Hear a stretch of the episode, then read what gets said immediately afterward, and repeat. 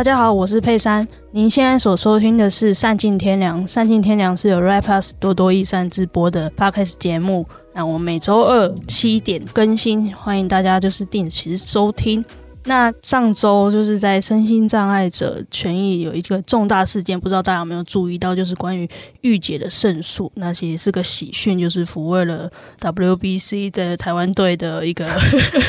一个失利。这样，那关于这个事件呢，其实就是很重要的是，它其实是台湾史上第一起身心障碍者为争取个人助理服务时数，然后落实自立生活权益，提高政府的行政诉讼案。这样，那它这个其实从起诉到开庭。审理我花了两年，这样，那就直到上周四台北高等行政法院才宣判御姐胜诉，这样要求新北的社会局重新评估他的各助服务需求。那其实多多在去年记者玉婷也做了非常多关于自立生活的报道，这样。那今天的节目就是也邀请了玉婷来跟我们聊聊，就是特别在上周也做了蛮多个人助理服务的报道。那我们欢迎玉婷。Hello，我是玉婷。也辛苦玉婷了。玉婷在上周日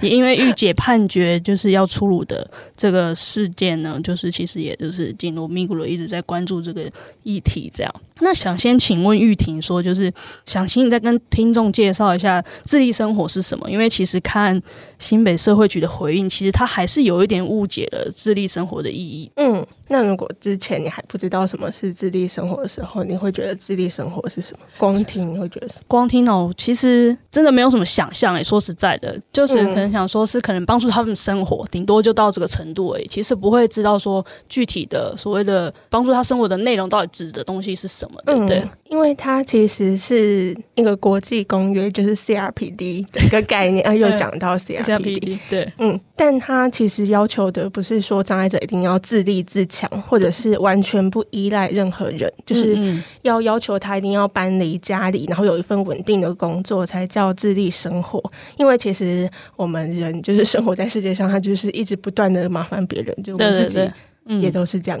然后，所以他自立生活的一个理念，他是希望在可以适当的支持底下，然后去协助，就是障碍者本人可以选择跟掌握自己的生活形态。嗯嗯嗯，因为像之前其实也有几集，或是有报道也有提到说，他们可能从小都是被家人照顾嘛，嗯，然后在这个状况底下，就会慢慢的，比如说吃什么、穿什么，然后要做什么事情，都是让别人做决定。嗯嗯，然后所以其实做选择，想要过怎么样生活这件事情，可能对很多，尤其是重度的障碍者会比较难想象。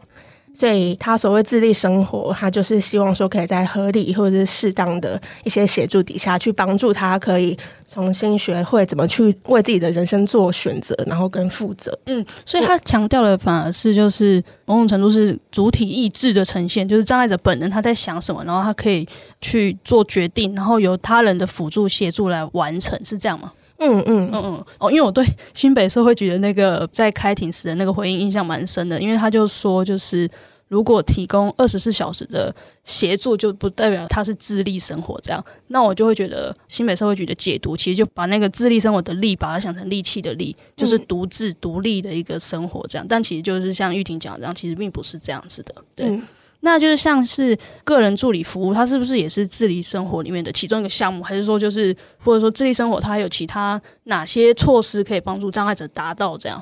因为现在台湾自立生活支持服务。底下就是还蛮多项的，但最常听见就是个人助理跟同才支持，嗯嗯嗯，同才支持服务。那刚才就是个人助理，就是佩珊有提到，那它主要就是提供也是障碍者，像是生活各方面啦，生活起居、清洁啊，可能上下床、洗澡、吃饭、喂食，嗯嗯，然后或者是到外出，或者是出去一些社会参与，或者是休闲活动，他这些都是可以去协助的，嗯，然后他。是可以在这个过程当中，让障碍者自己去安排他的生活规划，然后再去请个人助理协助他完成。嗯嗯。所以这个过程不是说个人助理自己安排你应该要做什么，是障碍者自己去决定。嗯嗯嗯。所以他会需要有一个，嗯、其实我想象的时候是会有一个个人助理跟障碍者碰面，然后去有点像是认识彼此的那个第一次吗？哦但在这之前，就是像社工啊，或者是同才支持员。那同才支持他。代表的是说是有类似障碍经验的人，就是可能跟障碍者本人有同样经验或者是知识的人，然后他们可以一起去协助评估，说就是障碍者他的自立生活计划是什么样子。嗯嗯嗯，然后当然这个过程是以障碍者本人的意志跟意愿作为一个主体，然后等到确定之后。然后各住就会跟障碍者这个服务就会打上线，嗯、然后所以他们就会进行媒合啊，哦、嗯，然后就会确认说彼此的需求，然后可能需要你什么时候替我做什么这样子。哦哦，那像这个的申请方式是要跟什么单位申请吗？还是？嗯，因为它是社会局底下的，就是可以向各县市政府的社会局，哎，应该说各县市政府跟他们的承办单位申请，像是新北市，它是以电基金会。然后台北市是脊髓损伤者协会，那有一些县市他们是由政府自己去办理的。哦，嗯嗯，那就是在个人助理这边，其实我觉得，就像跟刚刚玉婷在问我自立生活之前的想象的时候，我觉得面对个人助理也是一样。我可能是知道说，就是他在服务障碍者，但是我其实没有那么清楚他的呃内容，以及说他可能跟他跟居家服务员的差异会是什么。嗯。因为居家服务它是就是长照底下的一个照顾服务嘛，嗯，然后它是用项目制，就是今天居服园区那边，然后我要完成哪些项目，它是很固定的，像是可能帮障碍者换衣服、洗澡、备餐，或者是去外面带狗，那嗯，其实分得蛮细致的。那其实这个一方面其实也是保障说居服员不会在过程中可能。有些状况是会被要求包山包海，因为他今天就是要照顾这个障碍者，可是他有时候是可能必须要帮全家做事，譬如说帮整个家庭煮菜或是洗衣服，嗯、但他其实可能这个制度他也是一部分也是在避免这个状况发生。嗯嗯，可是个人助理他就是相对有弹性，像刚才提到一些不只是自己身体的清洁打理，或者是到出门然后去做任何事情，他都是有。可能可以做到的，那他更可能让这个使用者可以过上他自己想过的生活。嗯，那这次玉婷也访了蛮多位的个人助理的，对吗？嗯嗯，应该差不多五六位，而且就觉得蛮特别的，因为他们原本都不是做相关的工作，就不是照顾照护这一类的，就是有艺术行政，然后有工程师，然后有老板特助，就是各式各样。嗯，那你可以分享一下他们是怎么样接触到这个工作的吗？他们可能通常，譬如说以前有跟同学，然后同学是可能是障碍者，然后就有稍微的了解到有这件事情，嗯、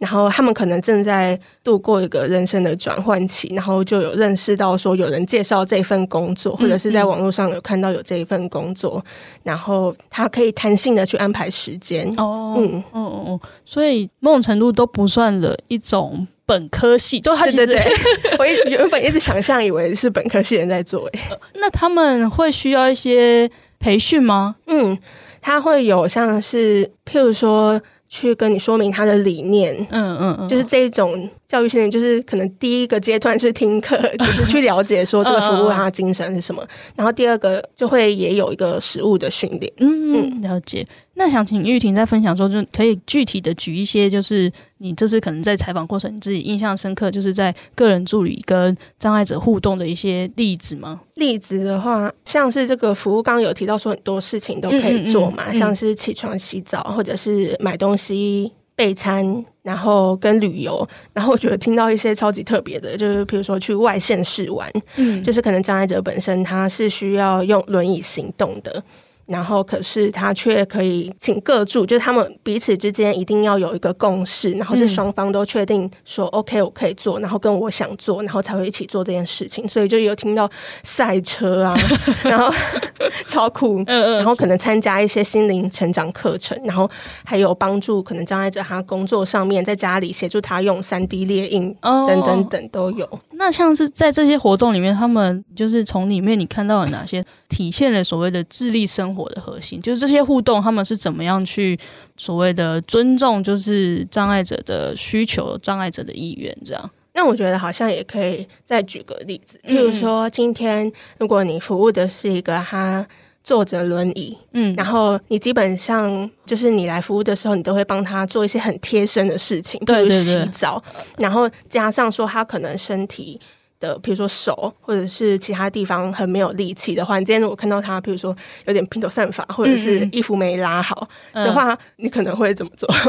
我其实这也是我在报道里面印象非常深刻的一点，就是其实就是报道里面提到，就是说他会。像是拨头发，或者是说调整衣服这件事情，我们去直接可能就会下意识的觉得说，啊、呃，那他乱，那我就帮他整理，这样直接做。那其实就是报道里面提到，就是他会询问对方的需求这点，我就觉得很印象深刻。因为就是小时候 要提到小时候，小时候也不太会有这种经验，就是很尊重某种程度是彼此的身体界限的这种经验。这样，嗯，对，因为我听到这一点的时候，就一直想到我以前就是有听过朋友，就是他妈妈在他小时候的时候，半夜就会偷偷帮他剪指甲。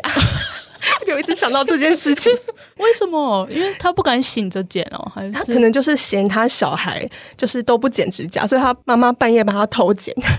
那他怎么知道？他就是早上起来发现自己指甲怎么剪 怎么变短的啦。那他有跟他妈妈说吗？他他他就是觉得很荒谬了，基本上是，呃，直接很好笑。对对，反正嗯嗯，刚刚要讲的就是说，因为有时候就是太贴近了，所以我们可能会很不小心帮他擅自做一些事情。嗯嗯，然后有时候其实自己不是故意的，但。那时候在采访的时候，那一位个就是说，其实这个事情是真的非常不 OK，就算他只是小小的事情，嗯，但你在这之中都会忘记他的意志。譬如说，说不定他觉得这样子很有风格，就是他就是想要 他就是想要穿不好，嗯嗯嗯，对，这之类的，我就是很细节。我懂哎、欸，因为。我觉得他们可能，因为就像前面有提到，可能有太多时候，他们其实有自己想法，但是可能很多时候都被略过的时候，他其实如果不是一个各助有意识到说要尊重障碍者的意见的话，可能在日常会说真的，这个东西真的很容易被按略过键这样。对对，而且另外一方面，可能也是因为刚才有提到说，从小到大，可能如果都是家人长期照顾的话，嗯嗯嗯，刚才有提到第一个就是别人都帮自己做决定嘛，然后第二个可能是因为。其实自己一直在被照顾的过程当中，难免会有那种好像我多说什么，就是一直在要求别人的感觉。对对对，所以这个想说出的念头，嗯、然后跟要怎么说的，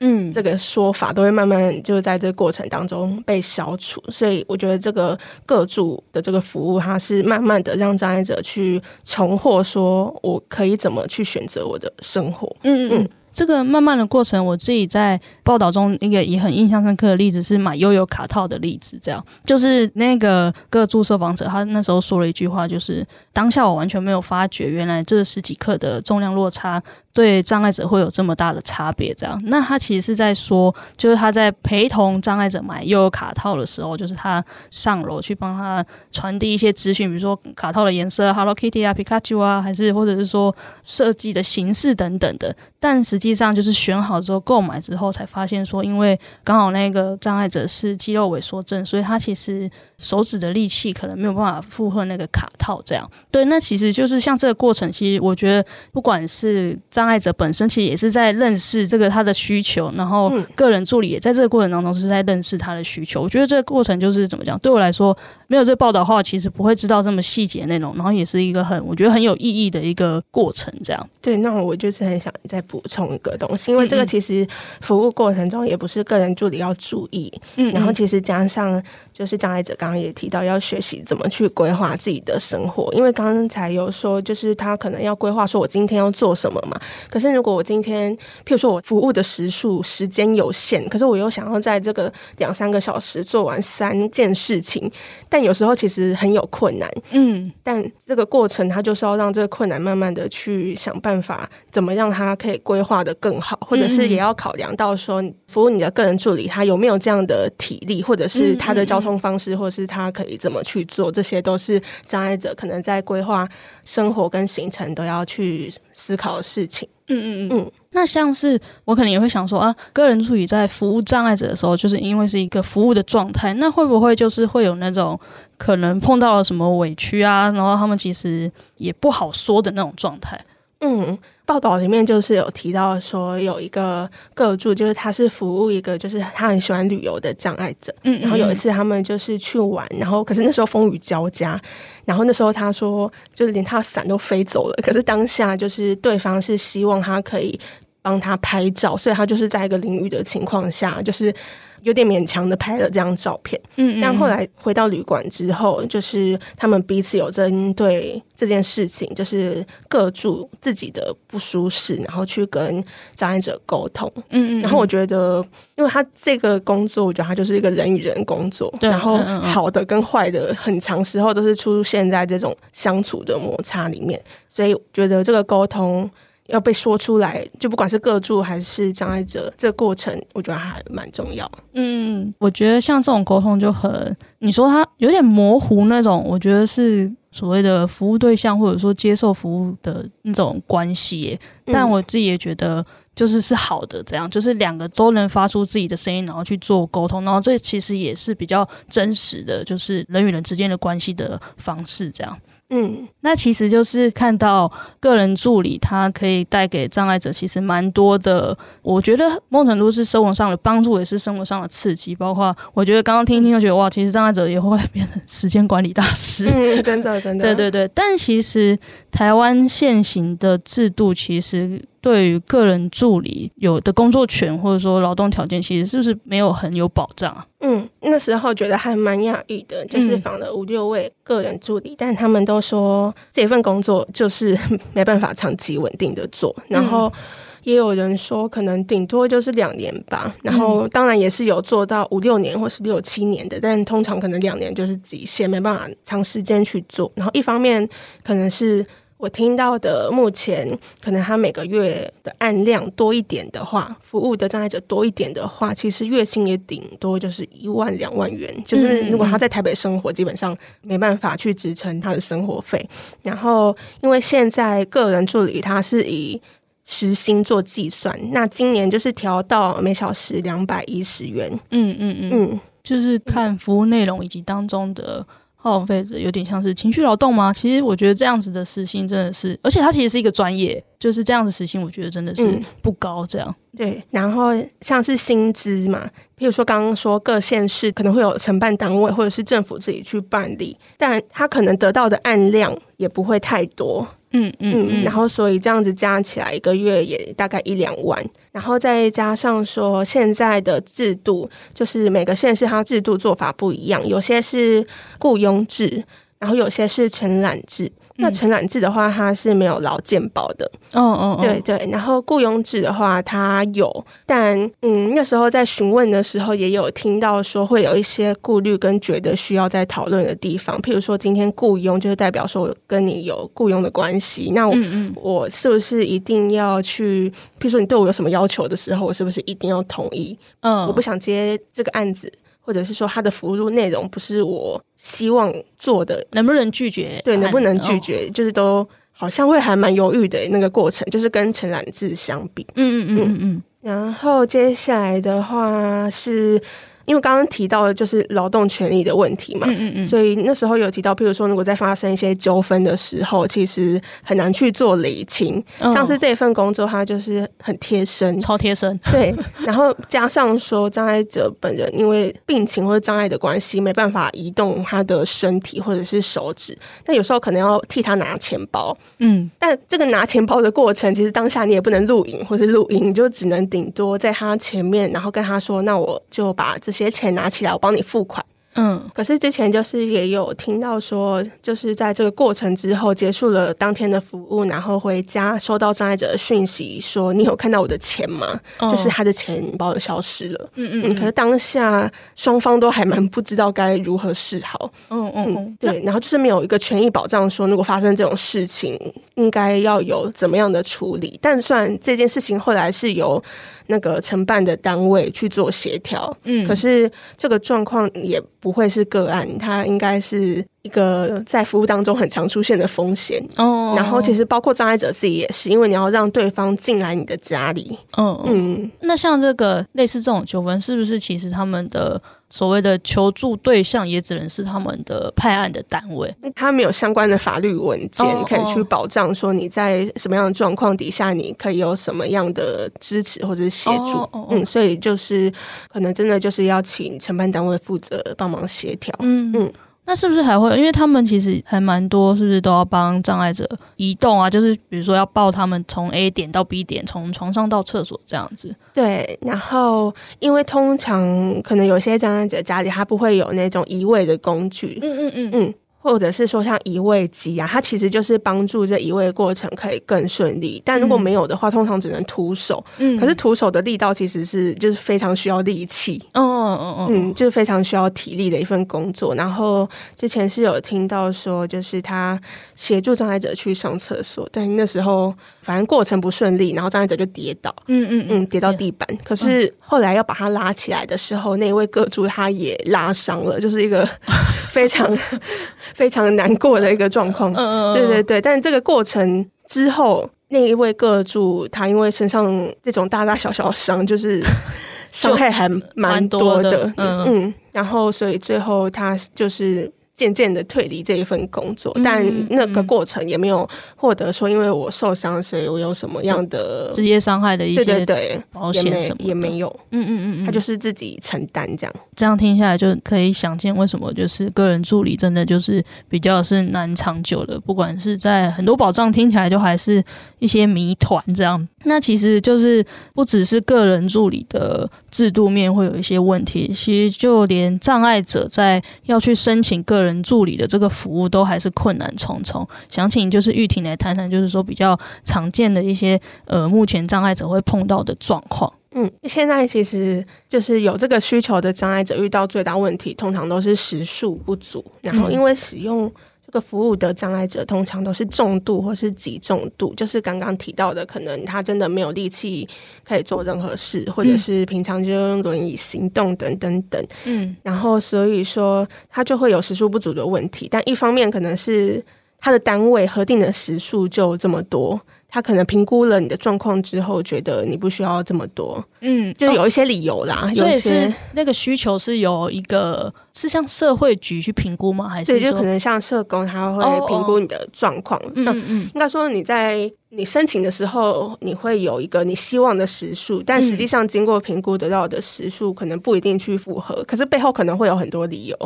嗯嗯嗯，对，然后再加上说，或者是有了时数，他有这个时数，但找不到可以配合的个助，就是单位没办法派出个助给你。嗯嗯嗯，因为其实二零二一年卫福部那边有统计，那全台湾就是只有五百六十八个个人助理，那里面是只有八百位的障碍者，嗯嗯，正在使用。可是因为全台湾其实全部的身心障碍者大概超过一百二十万名，嗯，但当然不是所有人都需要这个服务，嗯。然后，可是里面的重度跟极重度的人数就已经超过三十四万，嗯嗯，就是它那个落差蛮大的，而且加上这个服务，自立生活支持服务，它已经十几年了，嗯嗯嗯。嗯，就相对来说，可能里面还是真的有其他需要的人，但没有更多的个助来参与，嗯嗯，然后他们可能也因为个人助理的服务，是不是还是比较集中在双北啊？有有吗？各个县市它的各住人数不一样，但嗯嗯，我觉得通常都还是集中在就是那个县市相对来说比较繁华的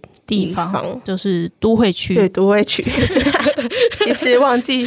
怎么讲。嗯，但像是比较偏远地区或者是部落里面。他们通常不太可能会可以申请得到，一方面是可能个人助理没办法花更多的交通时间的成本去到那边，嗯嗯，然后一方面可能也找不到人。嗯嗯嗯，嗯，这也是我自己就是看了这篇报道，觉得也是学到第一次认识到这件事情，就是当一个服务它没有办法普及的时候，它其实会影响，就像报道中提到的，一原住民的障碍者，他刚刚第一件事情，他想要留在这个部落生活，光没有个人助理服务的时候，他可能就势必要移到就是都会区这样。我就觉得哇，那真的就是一个很优微的影响，但是却我觉得对障碍者来说是很巨大的一个，会影响他的做决定这样。嗯，就是如果他今天很真的非常需要这个服务，然后他真的有想做的事情的话。嗯嗯那他在部落里面得不到这些服务，那他可能势必就是要去都会区。嗯嗯嗯。但去都会区又会有一些影响，就包括说他的家人会不会跟他一起去，还是他只有自己去。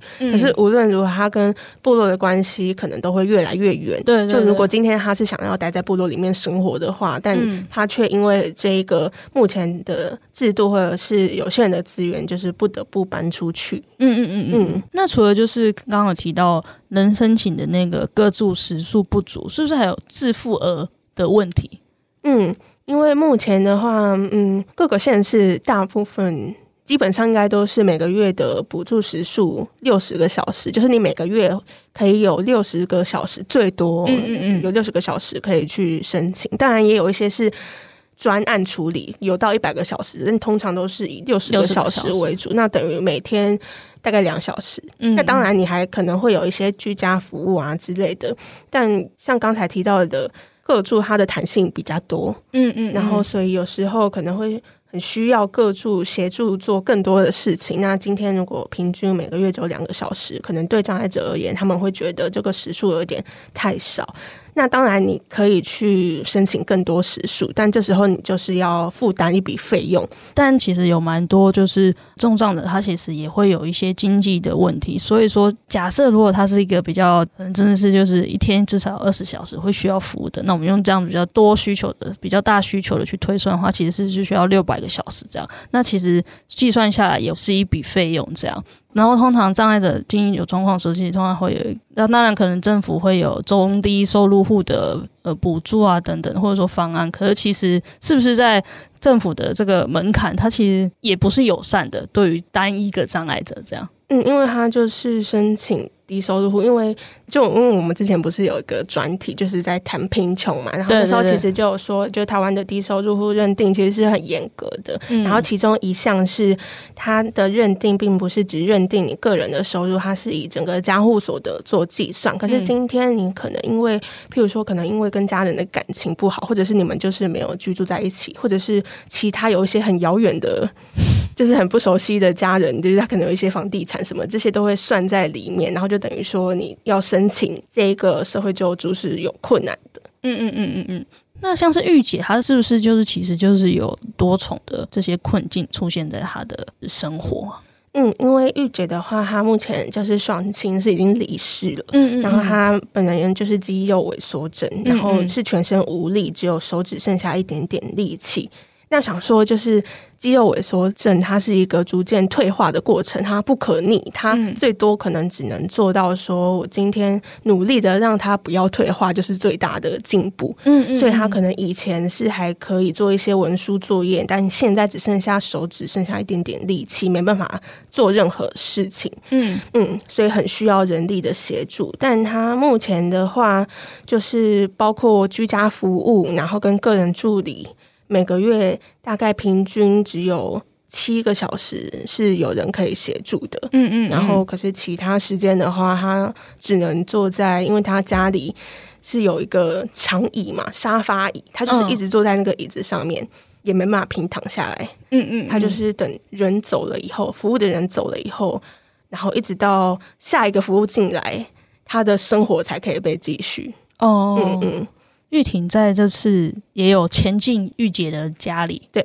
那时候的感受是，其实心情还蛮复杂的，嗯嗯嗯，嗯，我觉得很难想象，因为他家其实连床也没有，哦哦哦，嗯，他家进去的时候就是客厅，然后客厅里面摆着长椅，嗯嗯嗯，然后长椅的话，它的。椅子上就是铺垫子嘛，就是可以吸水，或者是如果就是要上厕所，然后可是又没有人可以帮忙用便盆协助的话，就会上在上面。嗯，然后其实他平常也几乎没办法平躺着睡觉，就除非当下有一个服务进来，然后那个个人助理或是居家服务员可以有三小时的服务时间，他就可以请对方协助他躺下来平躺。就平躺在那个长椅上面，嗯嗯嗯。可是三小时一到，就是服务结束的那个瞬间，他又要被扶起来，因为下一次的服务有人进来，可能是十二小时以后，是维持长时间躺的姿势。如果中间没有人协助他翻身，对肢体功能不好，然后可能也会有一些皮肤破损的情况，就是让他更不舒服。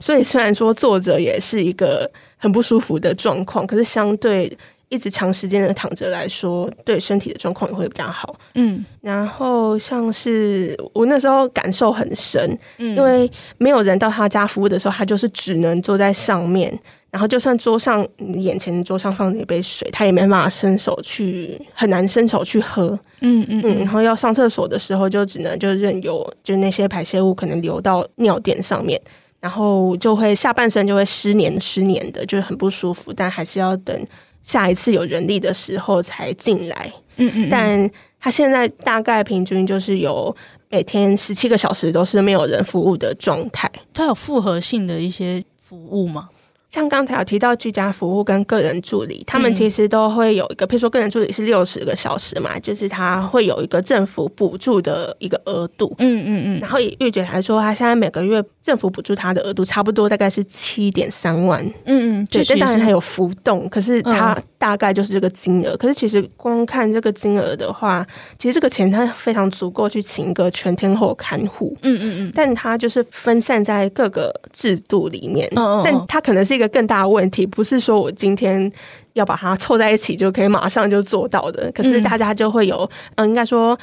像是障碍者或是障碍团体，他就会有这个好奇，就想说，如果可以好好把这些额度或是制度重新做一个整合的运用，是不是就可以给玉姐一个相对充足的人力来来协助她生活？嗯嗯嗯，我想补充一下刚刚说的那个，有点像是资源分散的概念，就是其实。包含像是自立生活提供的人力支持服务，像是个人助理，或者说学校也有个助理嘛，嗯，然后职场也有人力支持的，对，对。但是这些看起来就是在生活的各个层面，但其实它也在我们的政府部门的各个部门，就等于是你可能要找个人助理到社会局，然后你要在职场的话，你要找劳工局这样，然后要找学校的服务，你必须去找教育部。那我觉得光一般人我们在去跑这些申请是都蛮吃力的，更何况是障碍者，他可能光这个就会需要个住，然后要去跑这些申请的时候，其实是真的就是环境是充满着障碍的这样。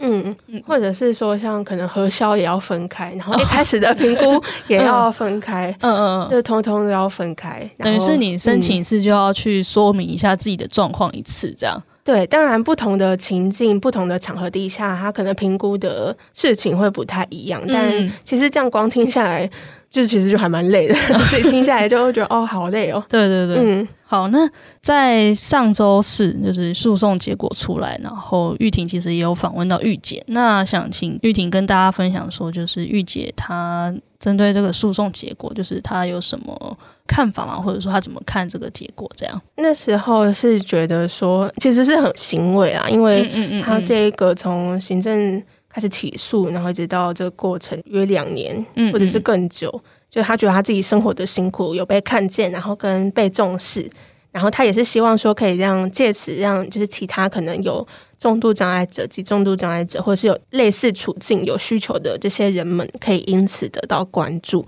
那有另外一部分也是我印象很深刻的，就是那天采访完玉姐之后，然后就她的各助有跟我们讲，她说这个判决结果其实不一定马上会发生改变，嗯嗯是，然后也不见得说玉姐真的会有人力，嗯、呃，应该说承办单位真的会有相关的人力可以。让玉姐有服务，服务她，对对对。然后现在玉姐每个月以个人助理服务来说，她每个月会有六十个小时，嗯嗯，就所谓我们刚刚提到大概是这种上限的部分。但其实在今年二月，她已经被核定说你可以有一百个小时，嗯，所以她现在头上是挂着一个“我可以有一百个小时哦”的牌子，可是她本人还是只有六十个小时，因为剩下这四十个小时没有人力。哦哦哦，就等于是说，他虽然可能开了上限，可是其实在个人助理那边的状况没有获得改善的话，他其实也只有空有那个某种程度，就是他有钱，但是找不到人的那种感觉，这样。嗯嗯嗯，对对对。因为我记得，就那时候有分享到说，这个另外的四十个小时，它其实是有钱的，可是这个真的就是人力不足，没办法补上。嗯，那里面当然好像还是有一些其他的原因。总而言之，他虽然现在有一百个小时，但实际上他每每个月的个人助理还是只有六十个小时。嗯嗯嗯。那玉婷也有访问到，就是她的委托律师，对不对？嗯，不过律师的话，他就是说希望可以社会局不要再上诉，就是可能等这周判决书嗯下来以后，然后可能在二十天以内，他社会局那边可能要决定说他要不要上诉，嗯，或者是就是按照这个判决结果下去做后续的一些处理。嗯嗯嗯。可是因为像是上诉的话，那时候我就很好奇。因为上诉的话，可能下一次继续处理开庭等等等，可能又要一年过后，嗯，所以又是一个时间的流逝。可是这个过程当中，可能玉姐她的时数也不会因此改变，就会继续就是更花时间的再去做这件事情。嗯嗯嗯嗯。那关于个人助理的相关的改善，它他有可能在后续，因为障权法最近也在修法，嗯，有可能是在这次的修法当中可以获得什么改善吗？我觉得应该。就是障碍者跟相关的团体应该都很希望之后的修法可以纳入这些讨论啦。那因为这一次的修法，主要它的背景嘛，主要可能还是以之前在苗栗有一个德方教养院，然后它有发生就是虐待院民的事情，嗯，然后所以它引发了当时社会很大的关注。所以这次的障权法有蛮大一部分是在修，就是机构里面的一些问题。嗯嗯嗯嗯。可是其他部分其实相对是较少的。不过在这个过程当中，政府跟民间还是有在持续讨论。嗯嗯嗯嗯嗯。对，而且这次障权法其实也是睽违十多年吧的一次修法，这样。嗯，就是比较大规模。嗯嗯。那就是多多在就是上礼拜到这礼拜都有陆续刊出了自立生活的相关报道，那也邀请大家就是一起关注障碍者的自立生活相关的权益，还有个人助理的制度的改善。这样就是我觉得这一次的访问过程当中有一个是让我还蛮有体悟的，嗯嗯，就是我们好像看他们今天在做的事情，并不一定是要有。获得一些当下的解决或是改变，可是在这之前，就是被看见这件事情是很重要的。因为以前不如说现在，就是对个人助理是什么，或者是障碍者需要怎么样的支持，这些其实都是很陌生的。嗯，然后所以可能在追求的这个过程当中，不会那么快会有获得改变。可是至少在这之前，可以让大家看到这个事情。嗯嗯嗯。就我呼应玉婷说被看见，就是也因为多多这三篇报道，智力生活的三篇报道，就是我看到了，真的是更了解了所谓个人助理他在做的事情，那他的意义以及他带给障碍者，他真的是一个很实质的改善生活以及协助他们自立生活的一个方式。这样，因为我有看到就是一些其他媒体的内容，其实有谈到说，就是在律师这边其实也想要透过这次诉讼，其实就是这诉讼。也是想要去厘清，说就是法律认定的时速上限到底是什么？那政府到底为什么做不到？我觉得这就是就像刚刚玉婷说，就是在过程当中，虽然它最后的结果不是一个立即性的、马上的就是有效的改善方式就出来了，可是我觉得那个过程会帮忙厘清很多我们一直以来可能不知道说到底为什么为什么政府做不到啊等等的这些疑问。这样，那也真的很欢迎，诶，不是欢迎了，就是 邀请大家，就是再多看我们的多多的这三篇报道，然后也再认识。试了这个议题之后，可以给予关注、给予支持，我相信都会成为就是障碍者他们在争取自己权益，就是背后很大的靠山。这样，那今天很谢谢大家的收听，我们下周二见。也谢谢玉婷抱病来参加就是 Podcast 的录音，谢谢佩珊抱病来当主持人。好，谢谢大家，拜拜。拜拜。